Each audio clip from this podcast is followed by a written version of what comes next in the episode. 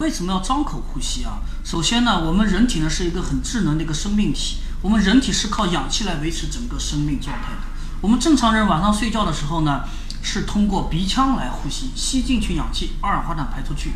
打呼噜的人呢，往往都是存在一个现象，就是说是在整个上气道、鼻腔、咽腔这边某一个地方发生了阻塞了。发生阻塞之后呢，大脑很智能，大脑发现这个人体要缺氧了，马上给一个信号，让张开嘴巴。嘴巴的力气是可远远大于这个鼻腔的力气的，嘴巴的气流量也非常大，这样带来的问题，首先呢，它是氧气是可以供供给到身体的，二氧化碳可以排出去，但是呢，由于气流量特别大，经过这个咽腔的这个位置呢，舌根后面这块位置呢，发生了涡流，发生涡流，并且跟